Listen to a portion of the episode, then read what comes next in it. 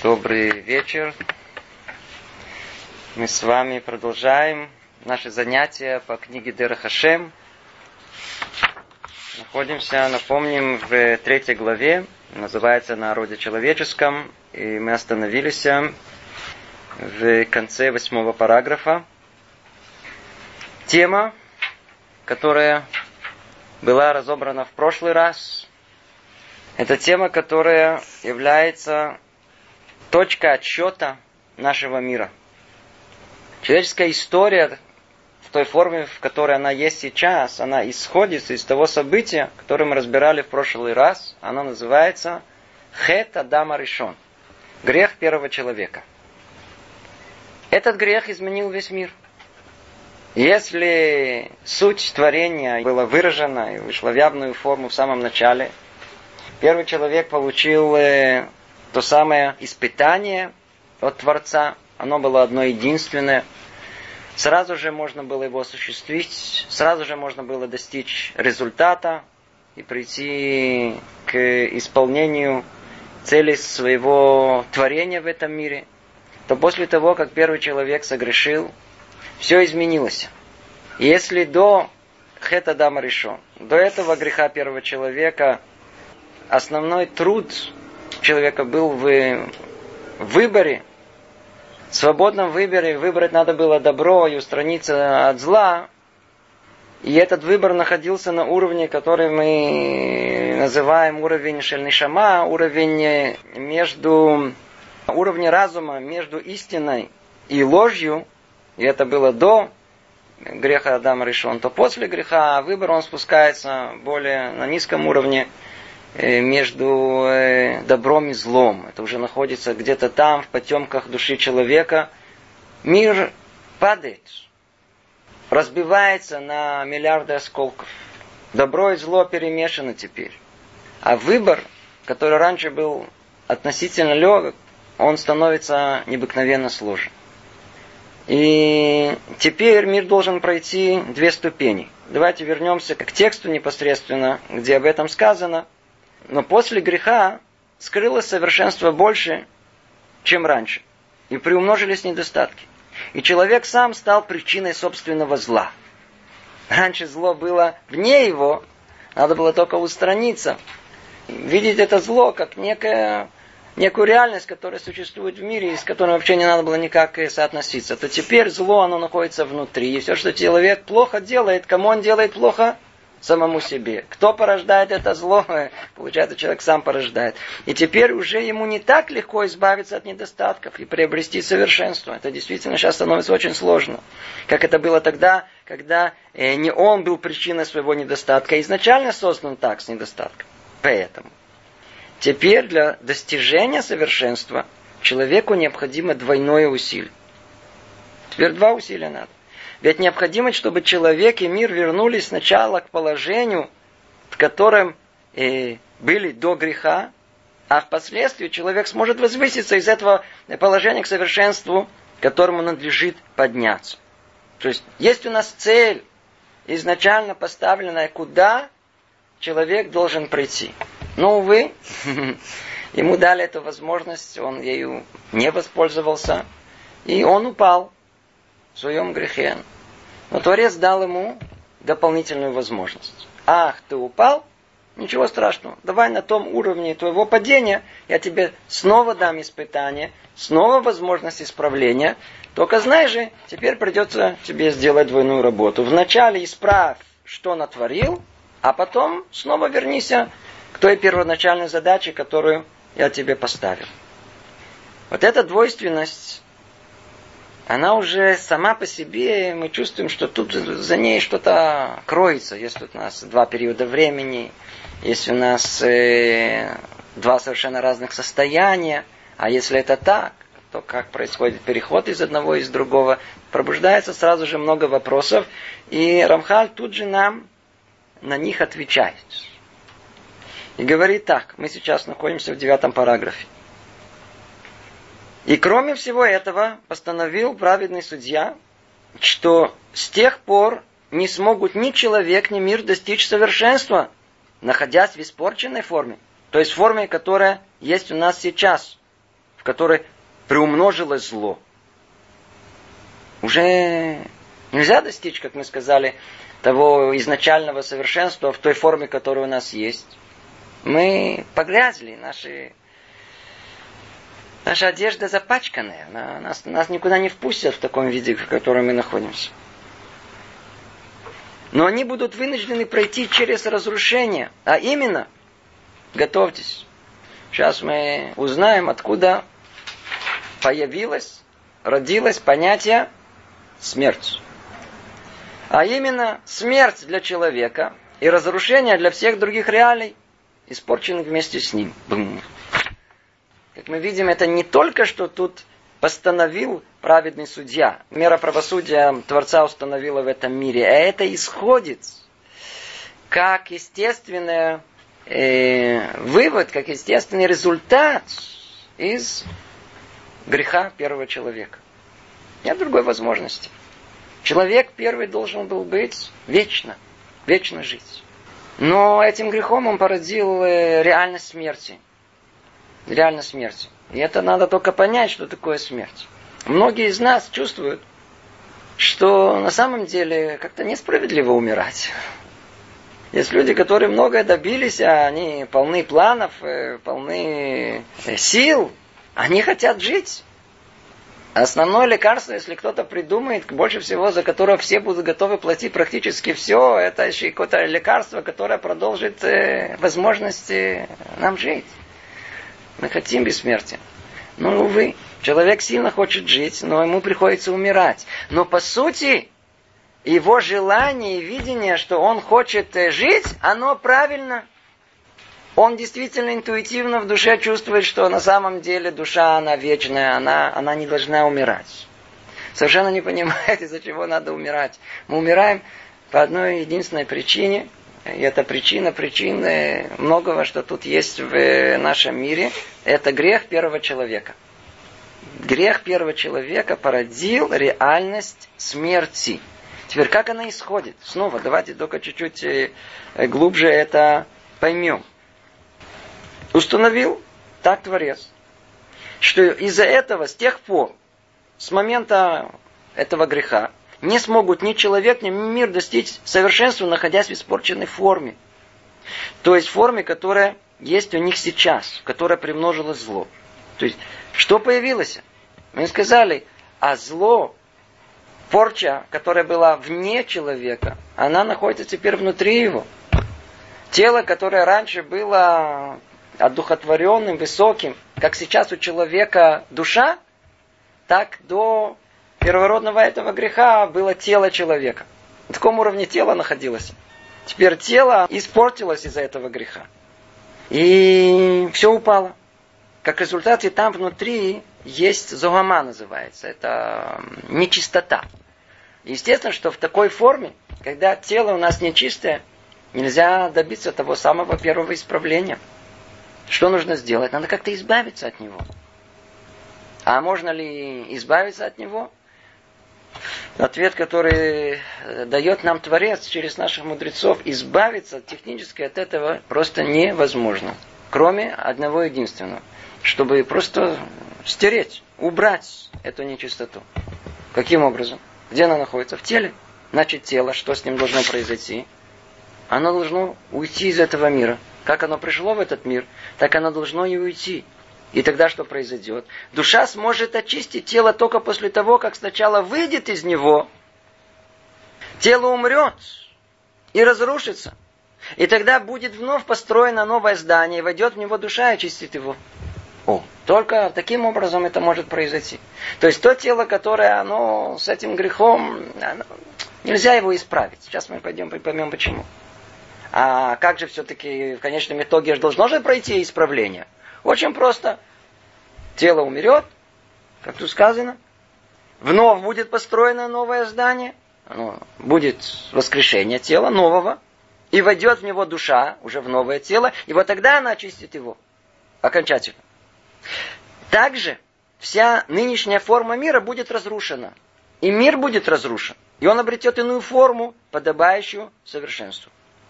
Как это произойдет, все тут же видят катаклизмы, по-видимому, что-то астероид какой-то стукнется, или еще что-то там разру... взорвется, что-то что произойдет.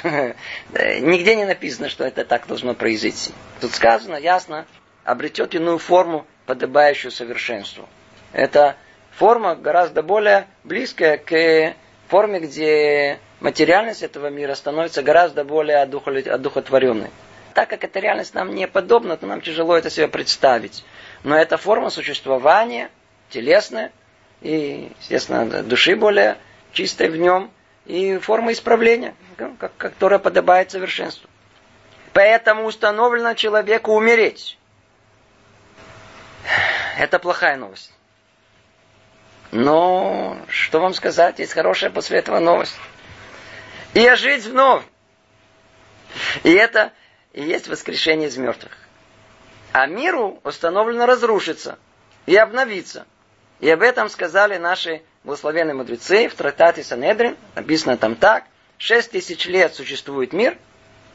Действительно, миру э, положено существовать шесть тысяч лет в соответствии с шестью днями творения. И одну тысячу лет, да, седьмое тысячелетие, то есть к концу э, этого шести тысяч лет он будет разрушен.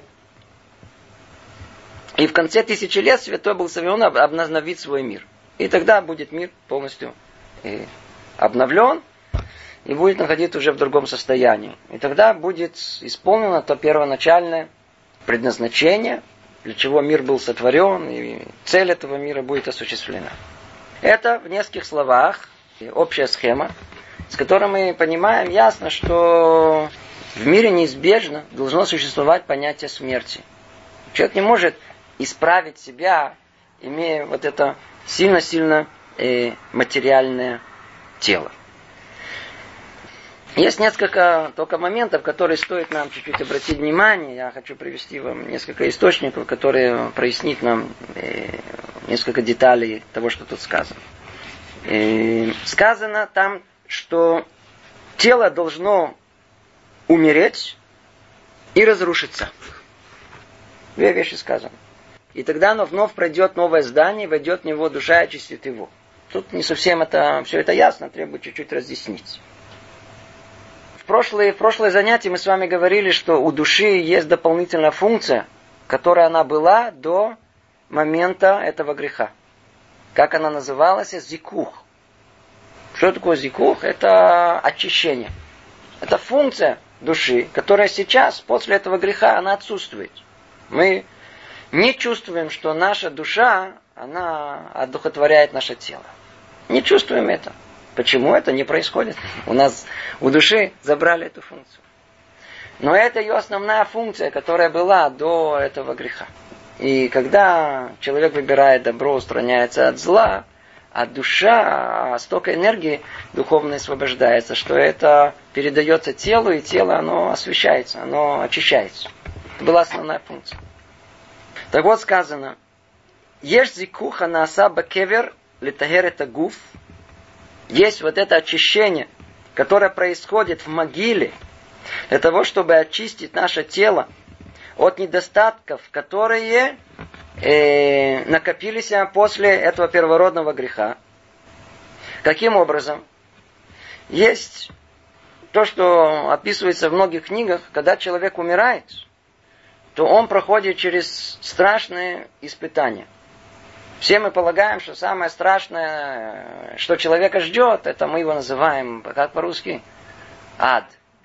Какой ад, это обожите, туда пока попадем, пока вообще не знаешь, удостоимся туда попасть, туда не так просто попасть.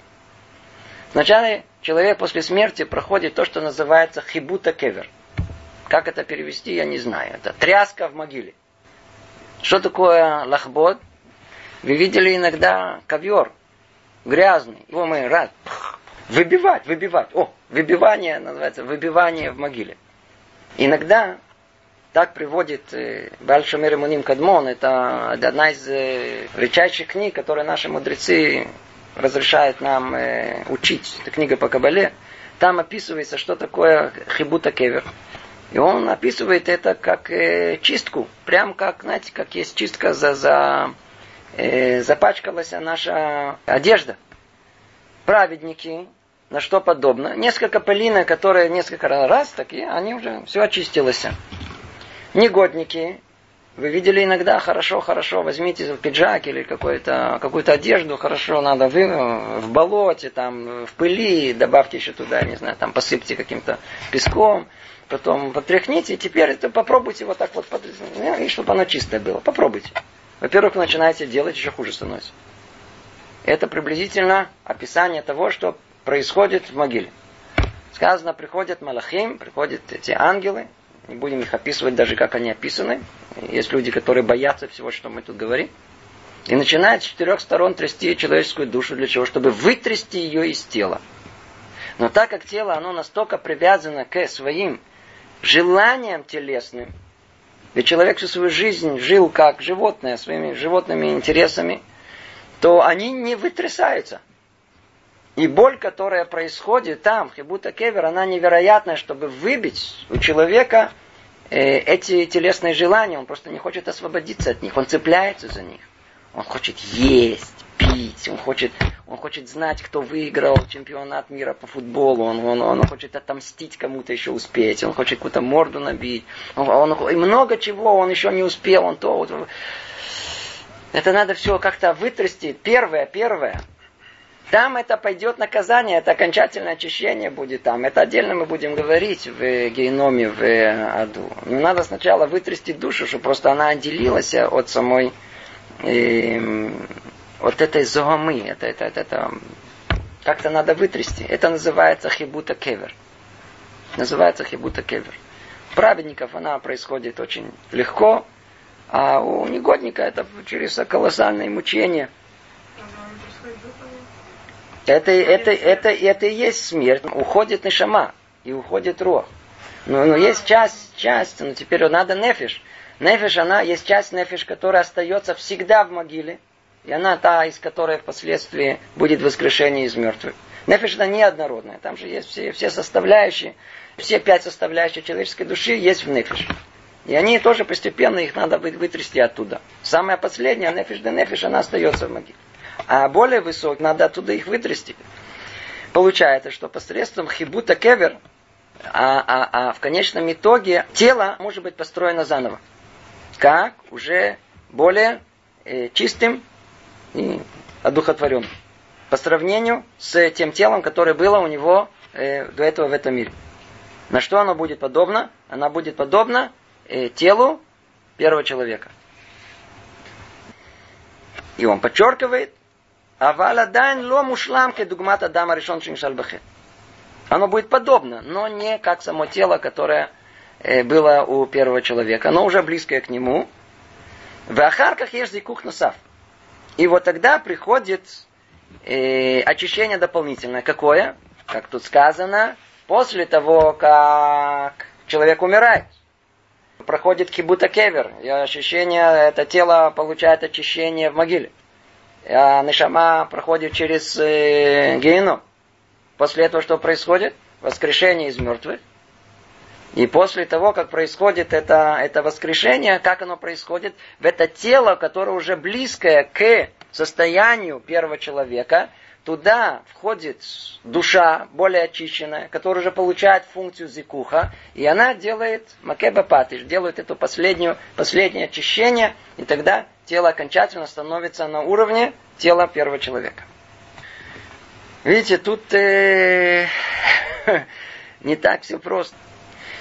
Может быть, давайте тут углубимся чуть-чуть в понимание, что же произошло в этом первородном греху, что привело к смерти. Чуть-чуть поглубже. Заодно я подумал, может быть, это будет интересно, оживит наше занятие чуть-чуть. Что мы поняли и некоторые выражения наших мудрецов, которые иногда остаются совершенно непонятными, неясными. Это дама решен. Первый грех человека. В чем был грех? Описание, которое у нас есть, появился некий искуситель под названием Нахаш. Ему удалось соблазнить жену человека, Адама Решон – она сама не хотела умирать, и она подумала, надо мужу тоже дать этого искушения. И в результате и он искусил из этого плода познания добра и зла. И все, что остальное вы все знаете. Что они искусили? Действительно, у наших мудрецов есть спор, что же был за тот э, плод, что было то дерево, которое мы называем дерево познания добра и зла. Открываем трактат Брахот, и там мы находим спор мудрецов. Я не буду приводить его к Эльшано, это нас запутает больше, но мы видим три мудреца, три великих Таны спорят, что был то самый плод. Говорит один мудрец, пшеница была. Пшеница, не яблочко. Второй говорит, виноград был. Третий говорит, тейна, инжир. Им что, делать нечего было? Один говорит так, другой это так. Вы тоже, может, хотите, яблоко было. Давайте добавим что-то свое. Что Все споры мудрецов, что мы должны знать, это что-то, что совершенно скрыто от наших глаз. И после того, как они много времени, много-много времени, до глубины глубин выясняли суть этого, они давали этому какое-то одно название, одно, один символ, и тем самым закрывали подход к этому. Зная, что только мудрец придет и сможет это расшифровать. Все же остальные, как сказано в, у нас в Мидраше, кто хочет ошибиться, ошибется. И эти негодники всегда ошибутся и поймут, как они хотят. Что стоит за этим спором? Это будет для нас типичный пример для многих других споров наших мудрецов. Находим это у Маораля, находим у других наших э, мудрецов, и, которые описывают суть и глубину этого. Во-первых, первое, что бросается в глаза, о том, что описание, которое есть, есть только три вида Три претендента на звание плода познания добра и зла. Пшеница, виноград, тейна. Откуда они взялись? А почему действительно не яблоко? Может быть, апельсина, может быть, буряк, я не знаю, может, еще что-либо. Естественно, что каждый из них давал такое простое какое-то объяснение. И объяснение, оно связано с многими выражениями, которые у нас есть в Таре, и мы во все не войдем. Э, но только мы чуть-чуть прикоснемся. Пшеница, она связана с тем, что у нас называется э, э, разум человека.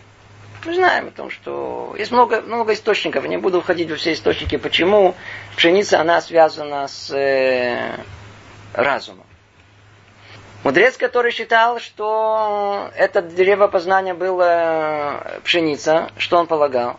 Что запретили первому человеку? Осторожно.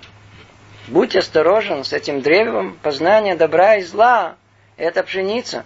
Там находится, находится источник твоего разума. Ты там можешь приобрести его чуть-чуть больше, чем надо. Там э, огромное предостережение, чтобы, не дай Бог, человек не пошел за исследованиями своего разума и начал надеяться на него. Чтобы человек не подумал о том, что я все познаю, мне все доступно, мой разум крепок, силен, я могу добиться всего. Я ученый, я все пойму в мире. Нельзя, сказал Творец первому человеку. Не полагайся на свой разум.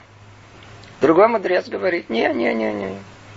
Что это было? Виноград виноград, у нас всегда гефен, виноград, имеется в виду не сам плод винограда, а то, для чего он существует в мире. Из него мы получаем вино. Ой, что сказано про вино у нас? Вино приносит проклятие в мир. Э, Нох, который должен был исправить этот мир, напился. И еще у нас есть много примеров вторые, когда вино приносило проклятие в этот мир. Вино у нас связано больше с нашим состоянием души. Состоянием души. И предостережение, которое у нас есть, человек напьется, он э, теряет то самое вот свое качество человеческое, которое приносит проклятие в этот мир. Поэтому говорят, не пей, не пей, не пей. Другое предостережение, которое есть, выражено в мнении третьего мудреца, который считает, что это было тайна. Тайна – это инжир. Откуда он взял этот инжир вообще? Ну, в чем согрешили? Э, в том и их э, как бы и прикрыли. Потому что впоследствии сказано, что Творец им дал прикрытие этому. И в этом смысл глубокий, я даже в этом не хожу, это дополнительная вещь. А с чем связан у нас инжир сладенький? Шоколадка. Вкусненькое что-нибудь. Что-то такое, связанное с телесными желаниями. Ну, каждый из нас уже чувствует, ой-ой-ой, помните, сколько раз мы уже повторили, человек состоит из трех этажей. В одно и то же время у него есть тело, у него есть эмоции, у него есть разум. Разуму соответствует пшеница. Это символ того, что мы называем разум. Есть вино, которое связано с нашим душевным состоянием. Ну, выпили вина, проходим все стадии практически душевного развития, да, радостно, а потом, потом, а в конечном итоге доходим до состояния инжира, где э, на третьем уровне это телесные вожделения, это тайна, инжир, все, все, все три уровня. Теперь мы начинаем чуть-чуть понимать, а, секундочку, секундочку, секундочку. То есть спор у них был всего лишь э, не о пшенице, винограде, его, а вообще не. О чем их был спор? Какая сила из трех, которые присущи человеку, она та, которая привела к греху? Есть э, у нас перкея вот поучение отцов. Одна из э, Мишнайот говорит так, мы все ее прекрасно знаем. Кина, кого, тава, муцим это адамина улам стремление к почести, зависть и вожделение, они выводят человека из этого мира. Мы просто читаем и как понимаем. Нехорошо завидовать, нехорошо стремиться к почести, нехорошо стремиться к вожделениям телесным. Нехорошо. И это все? О, тут скрыт секрет мира. Что сказано дальше? Выводит человека из этого мира. Они выводят его в прямом смысле. Они приводят к его смерти. Мы даже не знаем, это смерть человека. Что за этим кроется? За этим кроется вот тут секрет вот этого дерева познания добра и зла. Это дерево познания добра и зла. Если мы возьмем псуким, если кто помнит, как в Таре написано Нихмада эцла скиль, тава илаинаем, това эцла махаль. Это три состояния, каждый из них, который описывается вот этим хет гефен пшеницей, вино или инжир, это все три состояния, которые все три, они согрешили во всех трех. Только спор был о чем? Какой из них он был доминантный? Какой из них это точно соответствует, а, а кого, где находится? Где стремление к почести? Находится в разуме. Где находится зависть? Находится в эмоциях. И где находится тава? Находится в, те, в теле. Это согласно Тейны. То есть есть полное соответствие. Все то, что сказали в Перке его, точно соответствует первородному греху. И в чем тогда был спор на этих мудрецов?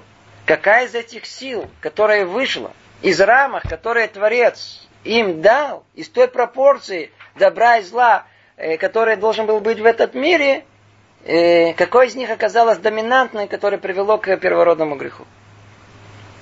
То ли грех, он состоял в излишнем разуме, то ли в излишних эмоциях, то ли излишних стремлениях к телесным желаниям. Но согрешили во всех трех. Это был спор мудрецов. Мы начинаем чуть-чуть больше понимать. Надо знать простое правило. Творец нам дал все в точной пропорции. Все сотворено как в аптеке. В полном соответствии с душой человека, с его потребностью, с его душевными силами. И если нам дам разум, то есть и границы. Но только что. Творец дал возможность разуму выйти чуть-чуть за пределы этого.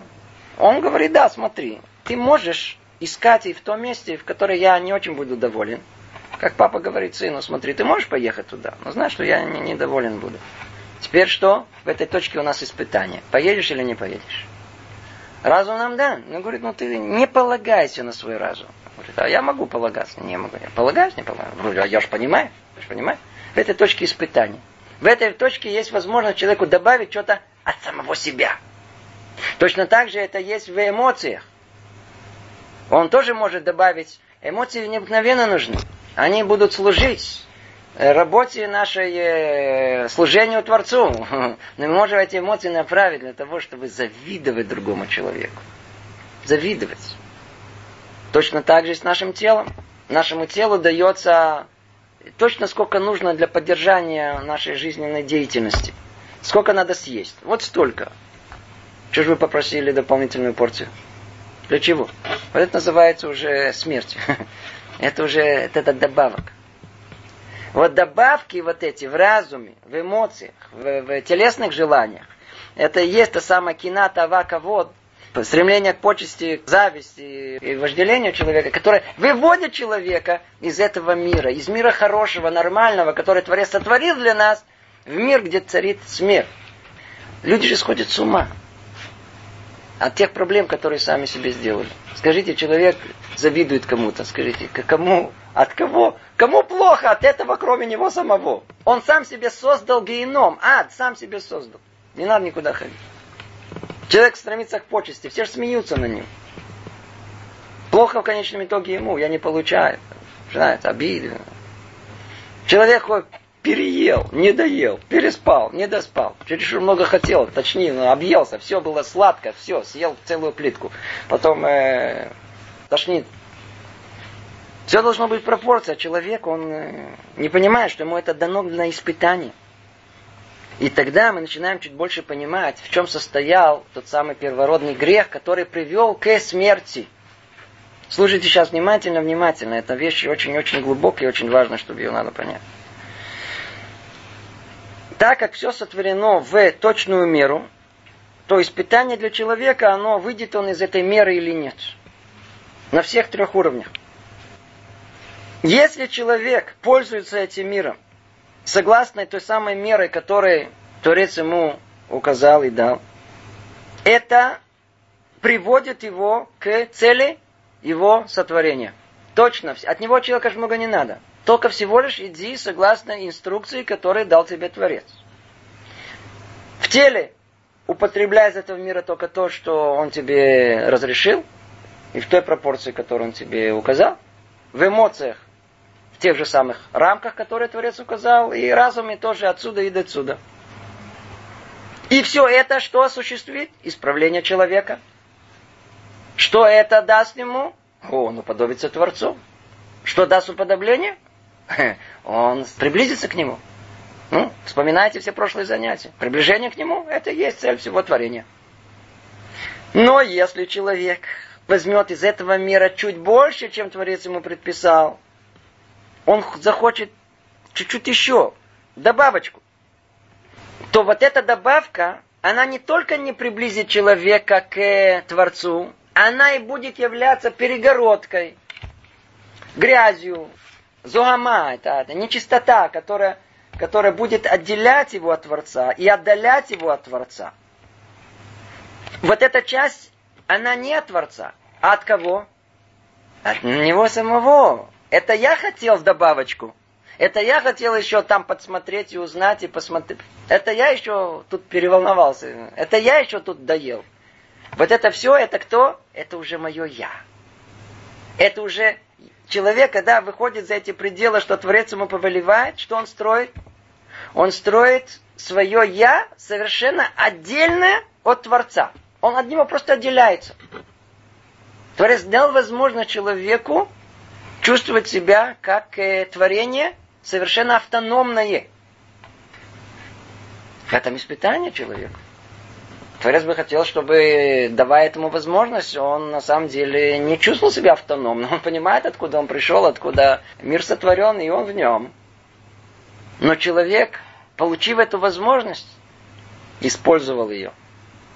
Он привзнес свое «я», вот то самое, вот Творец дал нам точную мерку, а он добавил что-то и от себя. Вот это свое, вот это от себя, оно все, всецело, оно, оно направлено на удовлетворение личного желания.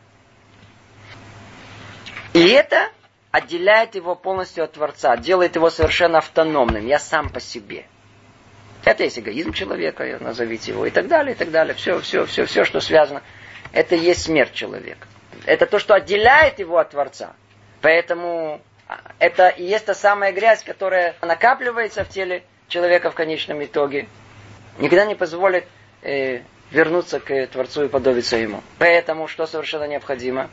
Вот этот тосефет, вот эту добавочку, которую сам человек сам натворил себе, надо ее угробить. В гроб. Надо, смерть должна прийти в этот мир. Надо ее убрать каким-то образом, да, чтобы, чтобы приблизиться. Это перегородка, надо ее убрать. Надо, она, она мешает. Она мешает.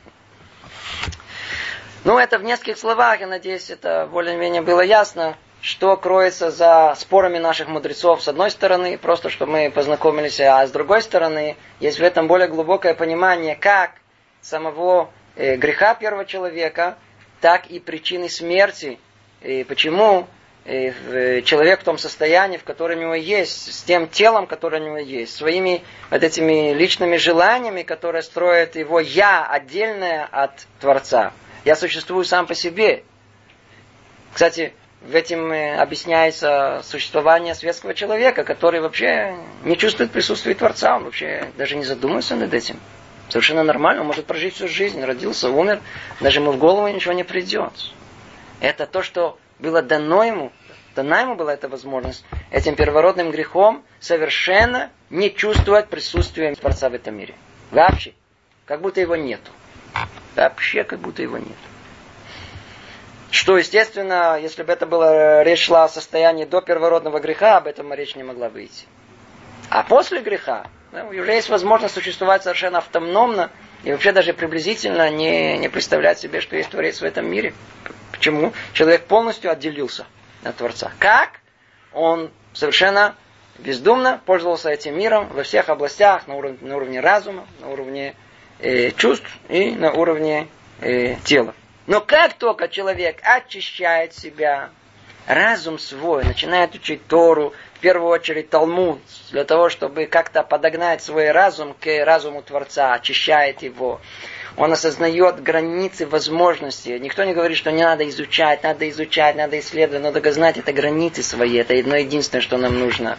В эмоциях своих мы, мы не должны тонуть в своих чувствах, в своих обидах, в своей зависти, в своей ненависти и так далее. Когда человек, он исправляет свои эти чувства, когда тело не диктует ему и как жить, и что делать, и тут он хочу тут спать, тут хочу только есть, и только повкусненько, и так далее, и так все же вертится вокруг этого. Когда во всем на тем трех уровнях человек очищается, то есть он убирает вот это свое ядовое, он тут же автоматически, он возвращается к своей роли, к Творцу, к возможности уподобления Ему и к всему, о чем мы тут говорили. Давайте снова вернемся к тексту. Снова посмотрим, что тут сказано. Человек, не всяком сомнении, должен э, умереть. Это в его пользу. Это самое большое благо, которое в такое положение Творец нам нас удостоил. Снова повторим.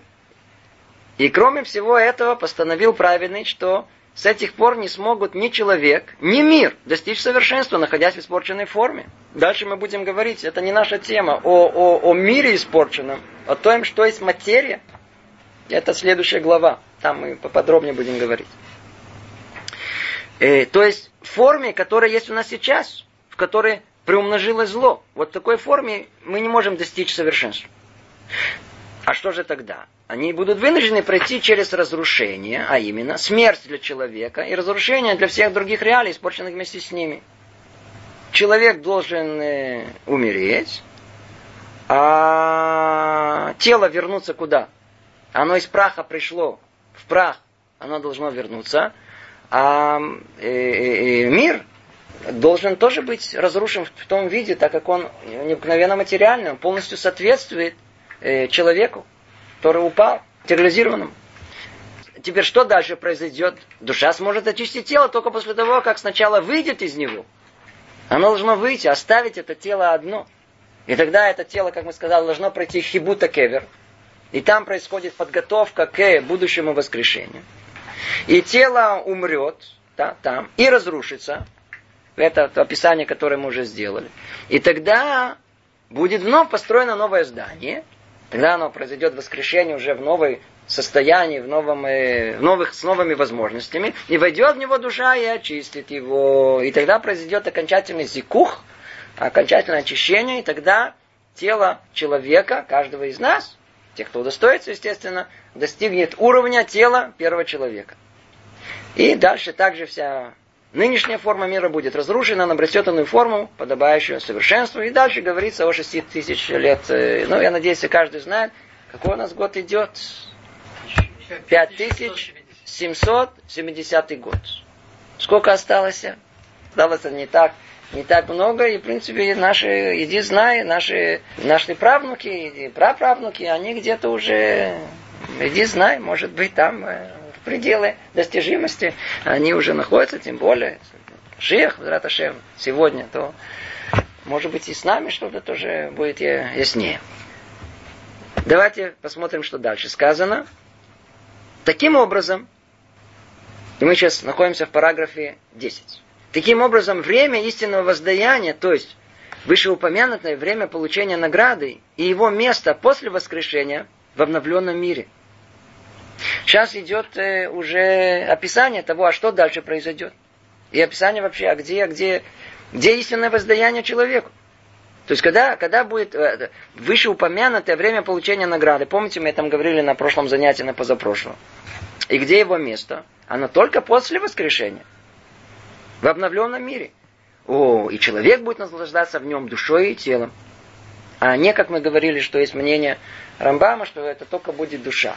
Вовсе нет. Это им и душой и телом. Тело, оно также участвовало в, во всем, да, но естественно, что несправедливо, если бы оно бы не, не участвовало в этом, поэтому э, вознаграждение должно получить и тело также, но только оно должно воскреснуть. Поскольку, э, поскольку его тело очищено душой и подготовлено ею наслаждаться тем благом. То есть уже сейчас, как мы уже перед этим описывали, и так как душа в состоянии уже будет лизакех очистить тело, то и тело теперь будет способно наслаждаться этим э, наградой. Однако люди там будут различаться. Теперь дальше идет необыкновенная вещь. Однако люди там будут различаться. Ступень и вознесенность каждого будет определяться в зависимости от меры его труда в мире служения и от того, что человек старался достичь и совершенства. То есть где там, имеется в виду, и там это седьмое тысячелетие. Мы его называем как суббота. А где грядущий мир, о котором мы говорим, Улам Аба, это с восьмого тысячелетия и дальше. Тогда и будет состояние человеческого тела, очищенного, и души, которая способна его каждый раз все больше и больше поднимать. Зикуха харей зикух. И что там будет? Оказывается, там э, э, все люди разные будут. Все будет по-разному. Как? Ступень и вознесенность. Что за ступень и вознесенность? А каждый, на каждой ступеньке там внутри есть тоже много уровней. А, там цветы. Есть много разных цветов. Будет, будет праведники, и там тоже будет свои градации. Да, все. То есть все будет согласно меры чего? Согласно меры того, будет все определяться в зависимости от меры его труда в мире служения. Это насколько тело трудилось в этом мире, и от того, что человек старался достичь и совершенства. А что значит старался достичь совершенства? Насколько душа хотела, желала э, приближения к Творцу. Ибо по мере этого воссияет сама душа и осветит тело, и очистит его, и оба приобретут ценность и значимость, и удостоятся приближаться к Богу, быть освященными светом Его лица, наслаждаться Его истинным благом. Человек должен делать свое дело. Его задача э, стараться э, вложить меру труда в это служение и стараться достичь этого совершенно, желать этого. Это роль человека, а со стороны Творца он будет освещать нас своим благом, да, э, светом его лица. И результат всего этого наслаждаться его истинным благом. Мы приблизительно описали, опять же таки, в общем, а я не знаю, если успеем сегодня. Э, э, дальше идет уже более подробное описание всего этого процесса. Но факт тому, что у нас тут есть некие, так сказать, описание всего этого прохождения души. Давайте подведем некий итог, может быть, нам, чтобы, чтобы яснее, что все, все, все стало. Итог находится, кстати говоря, в утренней молитве. Когда человек утром встает, он говорит благословение утреннее. Помните? Мы говорим Элокай, Нишама, Шенататаби, Турай. Нахон? Ну, и, и давайте сейчас пройдемся. В принципе, это секум, это все, что мы сейчас учили, это все, все, все сказано в этой молитве, которую мы, мы, мы, мы читаем утром. Давайте постепенно пройдемся. Как бы биография человека там находится. Первое, что сказано, Творец, душа, которую ты дал мне, чиста она. Почему? Естественно, она хелекелока мималь. Изначально душа человека чиста, кристальная. Это там, там находится она из самого верха. Ата барата, ата и царта. Когда сказано ата барата, брия относится ешмиайн, она из ничего она была сотворена. Ата и царта, ты придал ей цура, форму. Когда? Дашет этимей баришит. И где она находится? Еще в самом начале. Она находится в называется от цара Нишамот. Есть место, да, которое и у него есть свои названия, и там душа находится в ожидании того, чтобы она спустилась в этот мир. И дальше тоже сказано, ну, на каком-то этапе она спускается в мир. Как сказано, атана фахтаби. Ты вдохнул душу мою в тело мое. Ватам и шамраба кирби. И происходит это самое чудо удивительное, как э, это э, тело, оно находится, оно облекает эту душу. Да? Это одно из самых чудес невероятных, которые существуют в мире, как вообще соединяется несоединимое душа духовная и тело материальное. Как же это происходит вообще, как это вообще, это одно из чудес света, которые есть, это все где в этом мире. А что после этого сказано?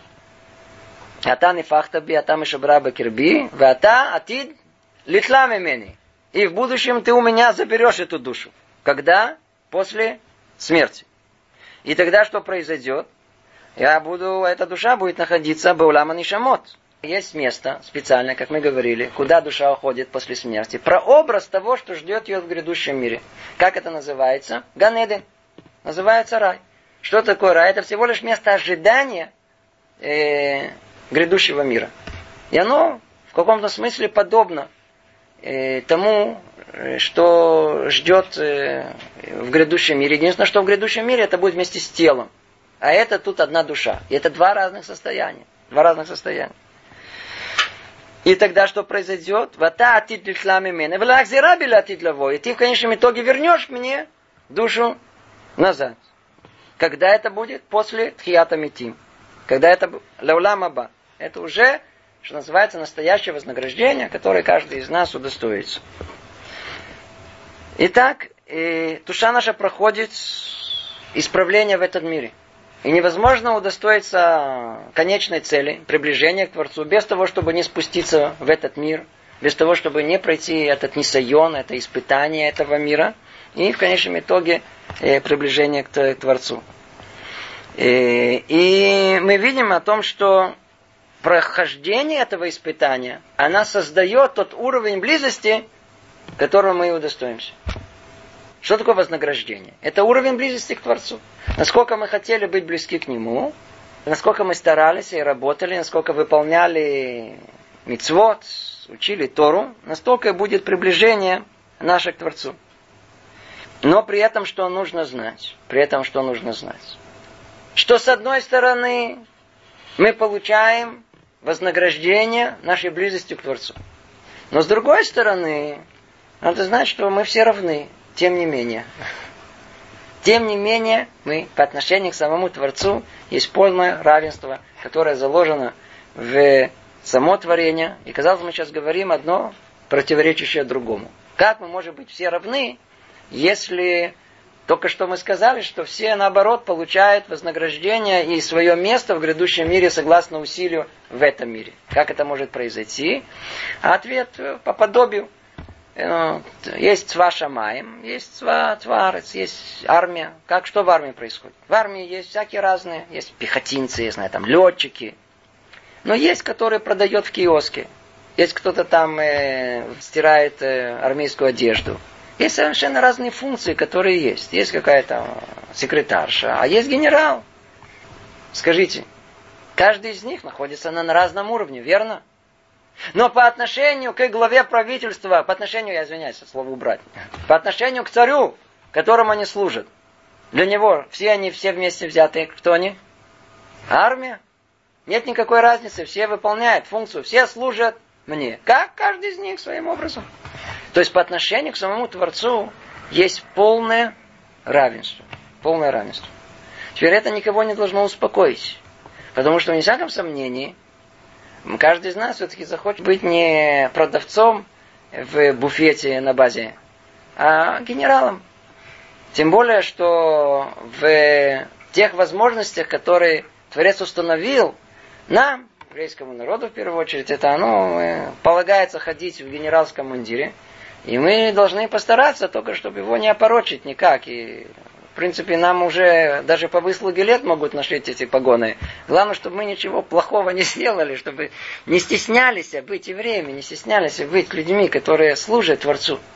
Это, чтобы у нас было ясно и понятно. Мы очень мало что успели. Я не знаю, как это получилось, но время уже прошло. В следующий раз продолжим эту тему. Надеюсь, тоже поглубже ее разберем. Всего доброго. Привет из Иерусалима.